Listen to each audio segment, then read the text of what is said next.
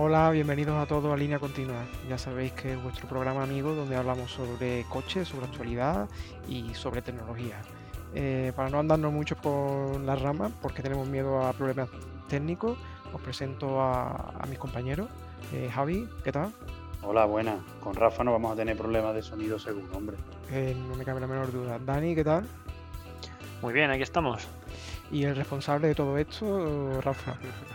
Hola, muy buena. A ver cómo se porta el programita hoy de grabar. Qué pena, podemos contar lo que ha pasado, ¿no? Sí, lo podemos contar. Venga, ¿quién lo cuenta? Teníamos ahí, estábamos grabando el programa y se ha cortado en punto. En un sí, teníamos la, nos estaba, nos estaba la mejor introducción hasta ahora, pero bueno. Es una pena porque nos estaba quedando espectacular. Increíble, la mejor, la mejor introducción de dos temporadas y la hemos perdido. es como, me recuerda un poco chicos, no sé si va a pasar alguna vez, que os quedabais algún sábado por la noche sin salir y vuestros colegas os decían después a la mañana siguiente, pues ha sido la mejor noche de la vida y te la perdiste. Sí, sí, sí, así a, mí, a mí me ha pasado pocas veces que, pues esa sensación he tenido. Pero bueno, eh, vamos a dejar a un lado eh, lo que hacíamos los sábados por la noche y vamos a centrarnos en la actualidad automovilística eh, pura y dura. chicos, hay que pagar. Hay que pagar. Hay que pagar por todo, por autopistas, autovías, nacionales, todo, todo. Y, comarcales. ¿Qué está pasando? Me, parece, me parece alucinante que haya que pagar por ciertas nacionales, sobre todo en el estado en el que se encuentran, pero hablábamos, ¿no? Para poner un poco en contexto, ¿no? Que veníamos ya un poco ahí cardeados mm, de que, bueno, los políticos, los mierdas de políticos se han inventado que, que ahora va a haber que va a haber, o sea, una subida a los combustibles y además va a haber eh, unos peajes, ¿no? Se van a inventar unos peajes, no solo el peaje típico que había en autovías, sino peajes en, en carreteras nacionales y carreteras comarcales y un camino de cabras casi, ¿no?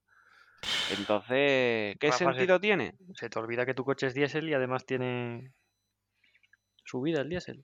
Sí, sí, sí, por eso que, a ver, que le, van a subir la gasolina y va a subir el diésel. El diésel imagino que lo pondrán por las nubes. ¿Y qué sentido tiene? Pues yo creo que es un afán recaudatorio y para pegarle un palito más a la gente que trabaja. Porque, claro, efectivamente, el que tiene un, cuando dicen no, los, los impuestos lo van a pagar los ricos. El que tiene un coche de 100.000 euros que le cobren 3 euros por utilizar un peaje le importa poco. El que va más justo, pues a ese le afecta mucho más el peaje. Y es un error porque si le pones posiblemente un peaje que yo mm, a esos que dicen esto va para que lo paguen los ricos. Y yo, si hay un nota con un coche de 100 o 200 mil euros, dicen, ah, que me vas a poner un peaje, pues cojo y me, me voy a los sitios en mi puto jet privado. Me voy en mi jet y ya no te pago peaje. Y ya toma por culo. Pero bueno, que al final es eso, un pues, tema político, pero el problema que... tiene Rafa también, si le pones un peaje a la autopista, que la gente termine utilizando la carretera. Y esto tiene problemas de accidente, eh, es peor mm, ambientalmente, ¿no? Porque va a generar más consumo, el circular Pero por la vamos a ver que, que, esta medida lo único que busca es saca pasta. Saca pasta, me importa una mierda todo, me importa una mierda la gente y me pongo a sacar dinero. a mí me parece un poco robo en el momento que te cobran dos veces por lo mismo. Es decir, eh, le ponemos una tasa a utilizar las autopistas, porque bueno, no las utiliza todo el mundo de forma privada. Eh, vale, pero es que tú ya estás pagando un impuesto cuando compras gasoil, ¿sabes? Que, que, más, que la mitad es, bueno, gasoil o gasolina, en, los combustibles, más de la mitad son impuestos. Entonces ya por circular ya estás pagando, aparte de otros muchos más impuestos de matriculación, seguro, tasas de tráfico. Efectivamente, estás pagando un montón de cosas y ahora encima te van a mm, cobrar por utilizar las autopistas que, que están hechas y mantenidas con dinero público. Entonces ya, cuando te cobran dos veces por lo mismo, es cuando ya empieza a ser un robo. Es que, claro, es que al final esto mm, se critica muchas veces entre la, la casta política al capitalismo, pero bueno, ¿qué es esto? Pagar por todo, como dicen ellos, pagar por usar. Eh, ¿Vale? ¿Qué va a ser lo próximo? La sanidad, no, no, la sanidad y la educación, ¿no? No, no, pagar por usar no. Hay alguien que puede no, no coger el coche porque no tiene carne de conducir y no, y no lo usa, pero sí que paga. Sí que paga porque todos aquellos bienes como comida que se transportan por carretera pues van a incrementar También, su precio. cierto, ¿eh? Cierto, ¿eh? Entonces lo estás Claro, si es que pagando. a- al final es pegarle un palo a es a Es todo el que... mundo. Es a todo el mundo. y- Hablan... pero, Pero claro, al final, el, el pobre que es el currante al final, pues, pues se lleva como el palo más duro, o el primer palo, el primer leñazo fuerte. Así que, ¿Cuál es tu solución, Rafa? ¿No trabajar? hombre, mi solución es un poco, iba a decir algo anárquico, ¿no? En plan de yo, mm, rebanar cabezas con hachas muy grandes. Ah, te refieres al día Pero- de la purga. Sí, hace un día de la purga y eh, liarse uno a cortar cabezas y ya está, tío. Tres o cuatro cabezas clavadas en una pica, ¿no? Como hacen por ahí en Colombia, los, los cuerpos decapitados colgados de un puente boca abajo, pues ya está, tío. Imagínate una pila de políticos colgados de los puentes. Pues ya está, tío. A ver que luego qué político chulo va y a, A, a- inaugurar un puente. no, y a poner impuestos y a, y a pisotearle el pescuezo al pueblo. Pero bueno, Y- ¿No sería más fácil que nos tocaran los euromillones, Rafa? Eh, ¿Y qué? ¿Y también te lo va a quitar luego Hacienda el dinero? ¿Te va a decir el gobierno, sé venga, eh, pues de lo que te ha tocado, para mí una parte? No sé yo si es más fácil o más difícil. debe- Deben andar ahí, ahí en cuanto a probabilidad. ¿no?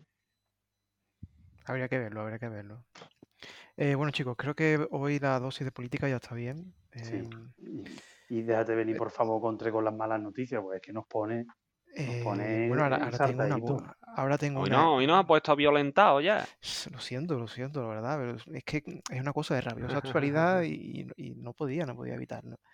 Eh, a ver, una noticia un poco mejor. eh, el Corvette, el nuevo Corvette C8, eh, por fin va a llegar a Europa. Hemos, bueno, en un capítulo hablamos sobre coches americanos, hablamos sobre el Corvette, sobre lo- eh, ocasiones del Corvette, pero bueno, ahora el, Corvette de última generación, el C8, el que ya viene por primera vez en la historia con un motor central trasero, pues va a llegar a Europa por fin y se espera que la versión de acceso, eh, bueno, que no es nada, es ya bastante porque es un V8 con 6,2 litros, 475 caballos, 613 Nm, pues va a costar, va a par- parte de un precio de unos 99.000 euros. En torno a 99, 100, dependiendo de, de- lo que, lo que le pongan, ¿no? Y ya con el paquete Z51, que el paquete Z51 ya incluye mejoras respecto a- al básico, entre otras cosas, pues la suspensión magnética, frenos Brembo, etcétera.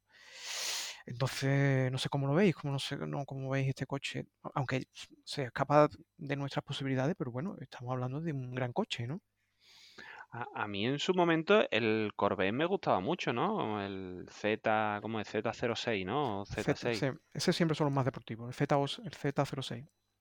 Ese en su momento, que ese ya tiene sus años, me gustaba mucho, tío. Así que, que bueno, pues mira, con, con ganas de ver, de ver este nuevo, este nuevo modelo, claro que sí. Se acaban viendo por las calles cuando pasan 15 años aproximadamente de su lanzamiento por Claro, aquí por España. claro. Así que en unos 20 años estaremos disfrutando de este coche. Exactamente. Bueno, quien esté, me parece que es un rival muy a tener en cuenta, quien esté pensando a lo mejor en comprarse un GTR, pues oye, que tenga, que tenga presente que, que, bueno, que, que llega este coche y que más o menos está dentro del mismo rango de precio y bueno, puede, es un coche que puede, puede competir perfectamente con él. Eh, mencionar que tiene 3,5 en el 0 a 100 y 296 de punta. 396. 296. Vale. ¿Tenemos cifras del consumo? Eh, ahora mismo no. Por lo del impuesto al combustible. Mm, Ahora mismo no, pero entiendo que vas a, vas a pagar un impuesto bien gordo. Y bueno, mm, monta, monta neumático 245 delante y 305 detrás. Ya te puedo decir un poco más o menos de qué va la, la historia. Sí. Efectivamente. Bueno, un coche. Un coche urbano para ir a trabajar a diario. Exactamente, exactamente. Con la Eco, supongo, con la pegatina Eco. Por supuesto, si tiene Hombre, un. Mild Hybrid y ya está, y arreglado. Bueno, bien, guay. Vale, pues esa era mi noticia buena. Espero que, que estéis emocionados.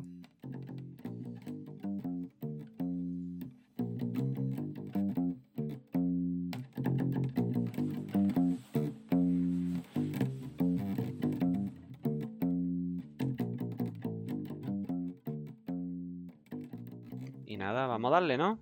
Venga, ¿cuál es el tema del día? Pues el tema del día es, eh, no, hay, no hay otro que la aerodinámica. Eh, Aerodinámica. Aerodinámica. A todos os sonará el efecto Bernoulli y esas cositas, ¿verdad? Seguramente, pero bueno, ¿quién nos puede definir antes qué es la, qué es la aerodinámica? Qué buena pregunta para Dani.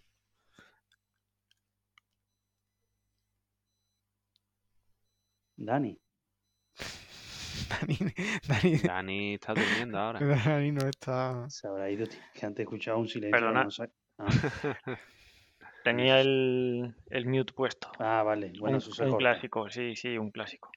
Eh, ¿qué, qué entendemos por, o qué entiende eh, Dani por, por aerodiná- aerodinámica? A ver, bueno, yo creo que tenemos que diferenciar un poco entre la aerodinámica un poco eh, utilizada en aplicada al- en la automoción al- a los coches de competición y a los coches de y a los coches de, de calle, ¿no? En, digamos, resumiendo, ¿no? La aerodinámica sería la, la resistencia que, ofrece el viento al, al desplazarse un, un vehículo, ¿no?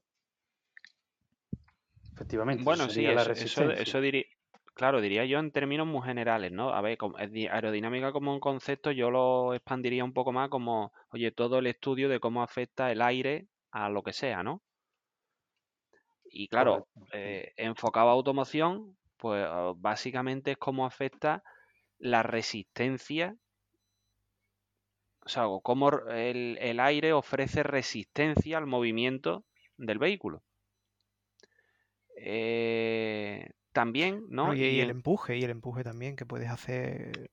Cla- Claro, eh, eh, en competición se ve mucho que, claro, aerodinámica no solo buscas eh, poca resistencia, sino que tú buscas un empuje del vehículo, o sea, del aire hacia abajo, ¿no? Para que el vehículo vaya, por ejemplo, mm, constantemente presionado contra el suelo, bueno, y tenga mejoras de tracción o de... En Fórmula 1, por ejemplo, se ve muchísimo, ¿no?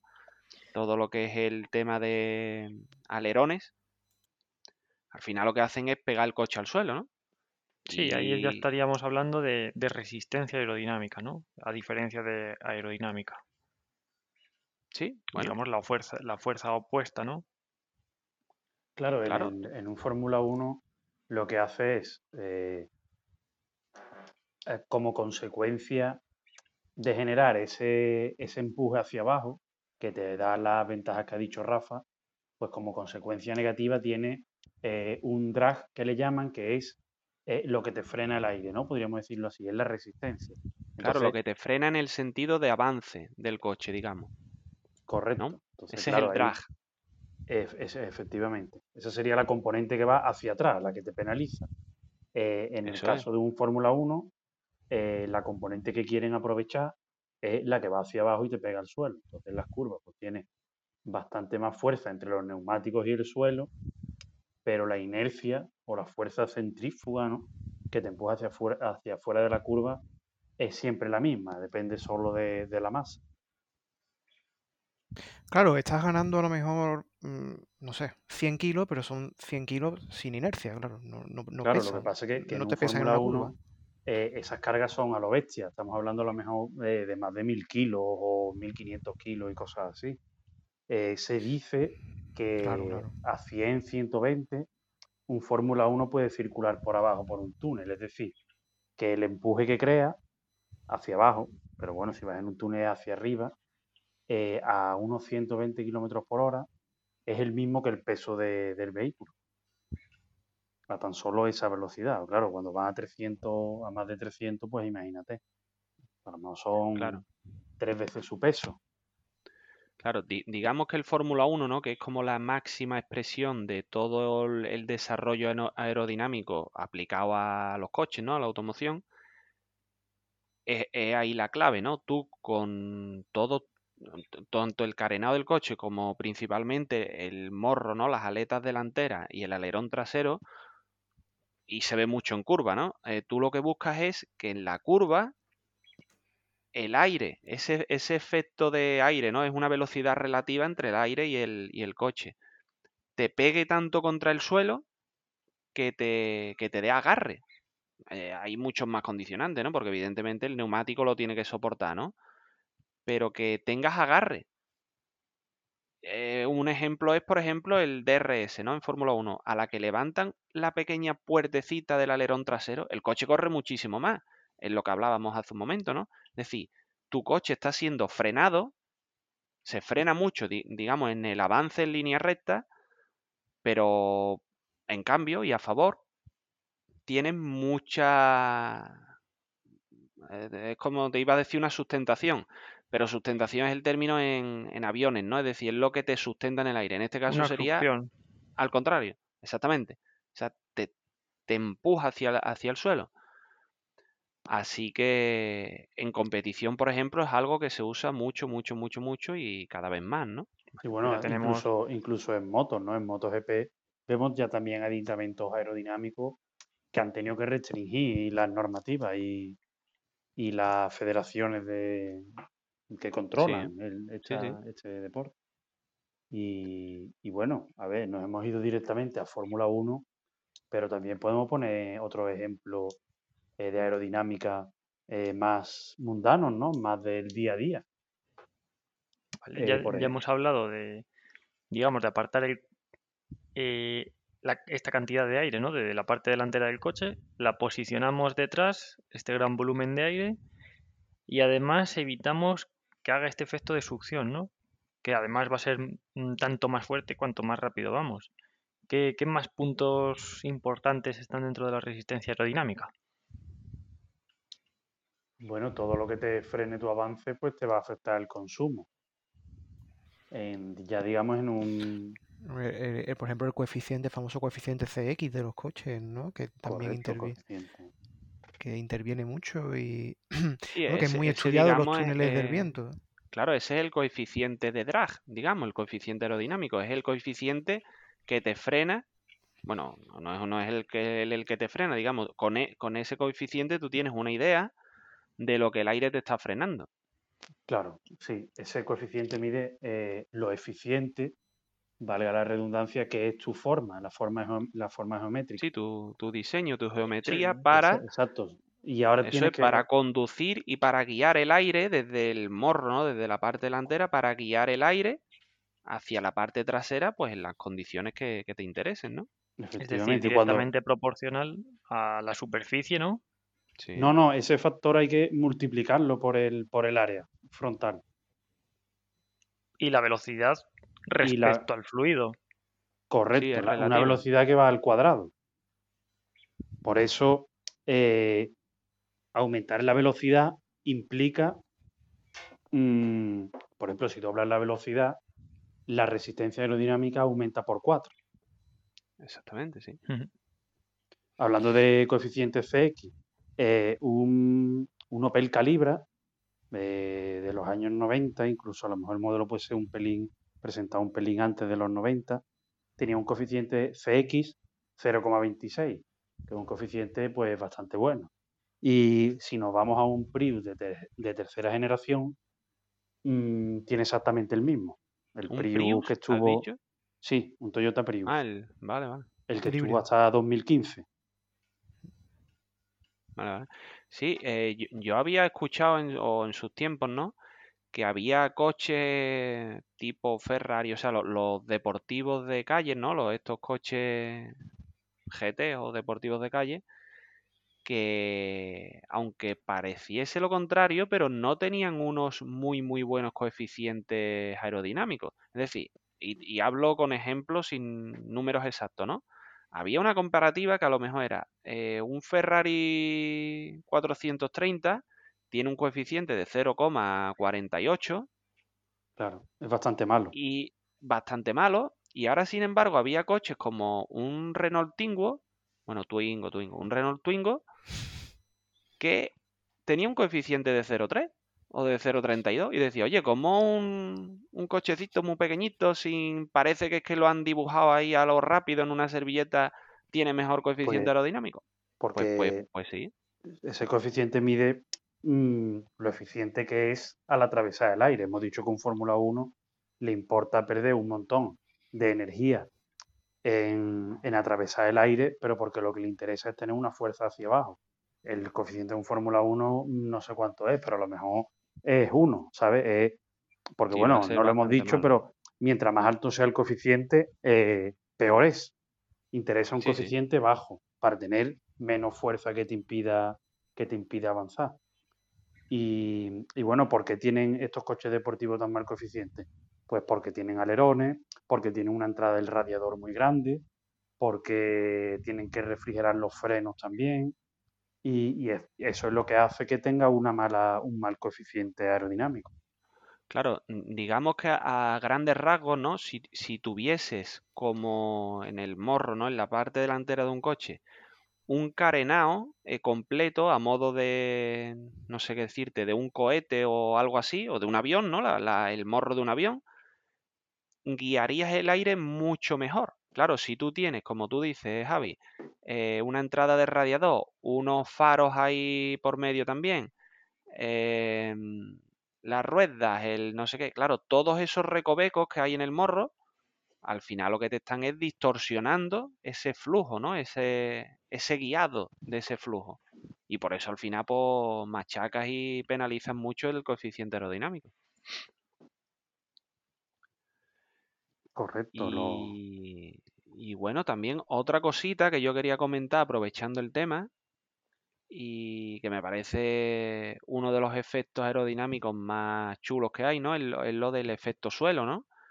O, por ejemplo, ahora también hay una tónica eh, últimamente en los coches que van, que tienen un poquito de carácter deportivo, y es poner eh, difusores, ¿no? El difusor es, es una, una geometría, digamos, cada vez más grande, o sea, es una zona, una zona geométrica, normalmente va desde el suelo y en la parte trasera, donde tú pasas cada vez a una sección mayor, ¿no? En la parte de atrás. Y con eso, precisamente, eh, consigues eh, un efecto aerodinámico parecido a lo que hablábamos en los Fórmula 1. De hecho, los Fórmula 1 lo llevan, ¿no? Que es mm, ganar eh, apoyo, digamos, porque tú ahí lo que haces es que el aire te empuje hacia abajo, porque tú vas a tener que en esa sección, una sección que cada vez es más grande, eh, el aire va a pasar más rápido, se va a acelerar y por consiguiente va a disminuir su presión. Entonces la diferencia de presiones entre la parte superior del coche y el suelo, digamos, y el fondo, ese gradiente de presiones te va a empujar el coche hacia abajo. Y es algo que cada vez se ve más, ¿no? Y es, Claro, un es algo así. efecto... Sí, sí. Es como si el difusor extrae aire de los bajos del coche, ¿no? Y genera ahí una presión negativa o vacío. Y eso es lo que te. Claro, te exactamente. suelo, ¿no? No, no, llega a ese vacío Efectivamente no y- es y- un vacío, pero, y, y hay pero que aclarar que... baja esa presión. Exacto, y hay que aclarar que, que es una, que no es una máquina, ¿no? No es, no es algo móvil, es simplemente una pieza, una, una parte estática, ¿no? Una pieza, un componente como tal, que por su geometría, ¿no? El, simple cambio de sección, desde una más pequeña hasta una más grande, pues al final, eh, lo que digo, ¿no? El aire se acelera, al final es conservación de la masa, ¿no?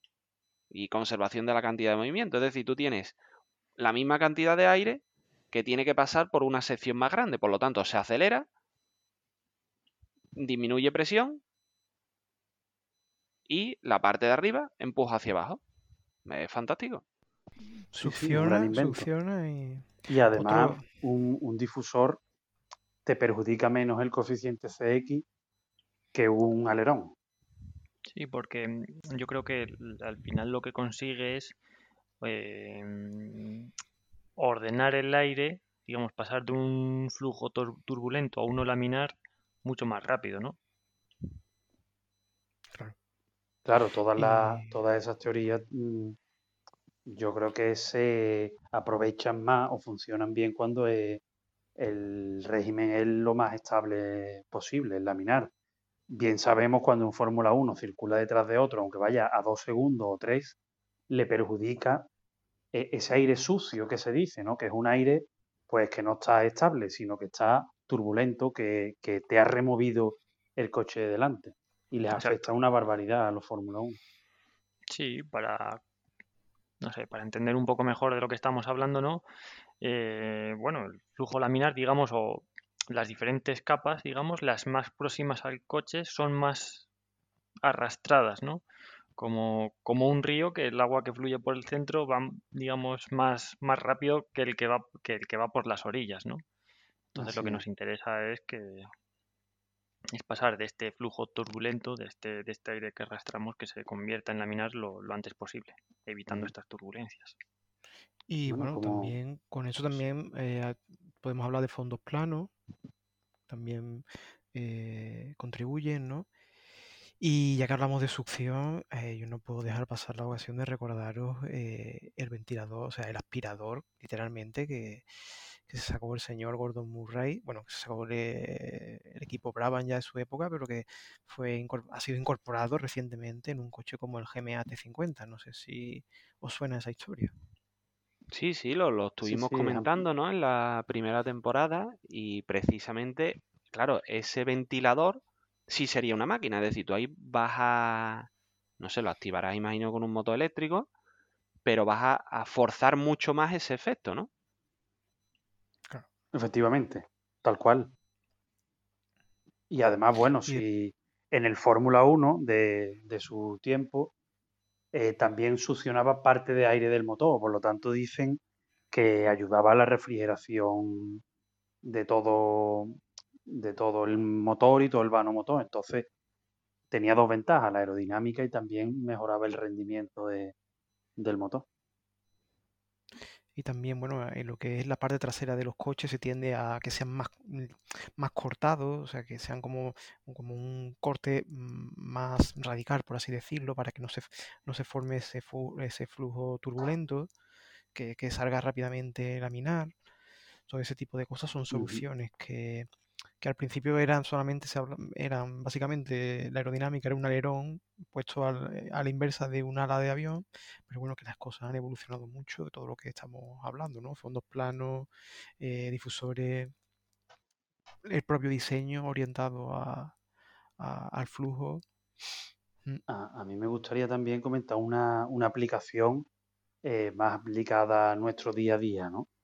Y, y es, por ejemplo, una aplicación que tiene el autopilot o coche autónomo, que, en la que, igual que un grupo de ciclistas, ruedan en un pelotón, precisamente y únicamente porque se aprovechan eh, del rebufo y de la ventaja aerodinámica que tiene circular justo detrás de, de otra bicicleta. Eh, esto lo, era una posibilidad aplicarlo tanto a coches como a camiones.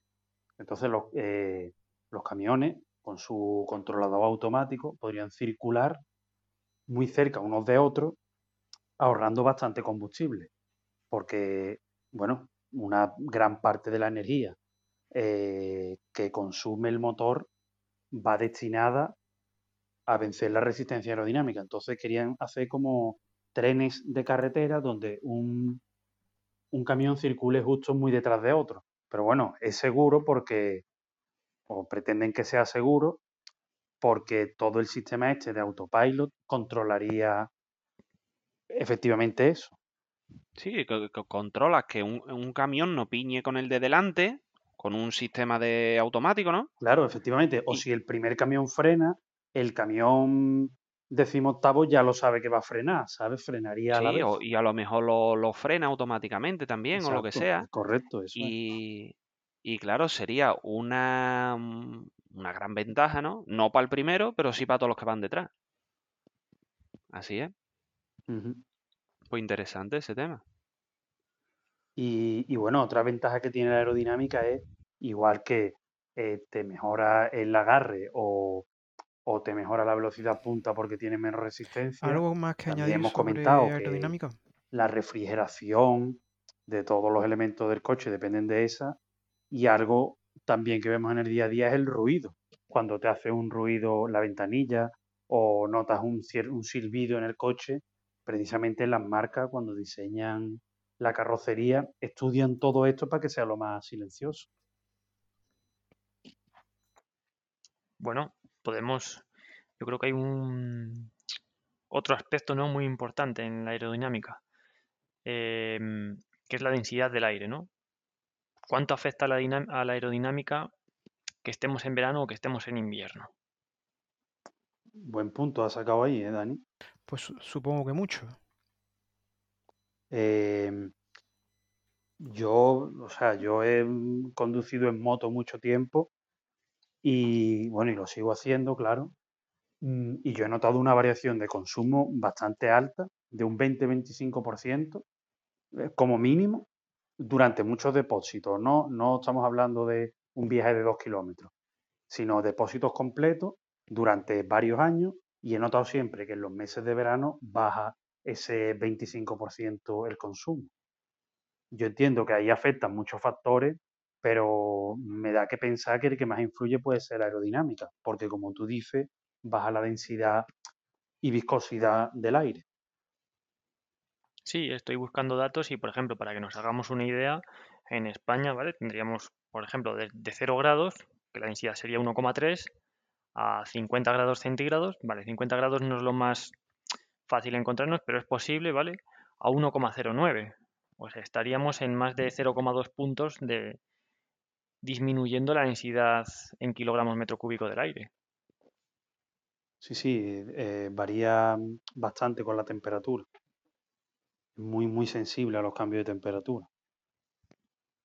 Eh, y otra aplicación también por comentarla, en- ya que estamos hablando de moto, eh, en las motos se estudia también la aerodinámica para que sea más confortable, porque claro, si se estudia en un coche que tú vas en el habitáculo, pues imagínate una moto que el aire te va dando directamente a ti. Pues las motos que tienen protección aerodinámica se estudian de forma que el aire eh, esté un poco desviado cuando toca contigo, eh, te dé menos en el casco, la moto sea más estable, también depende de la aerodinámica, cuando le sopla viento por el lado y, y demás. Y bueno, también es algo a tener en cuenta.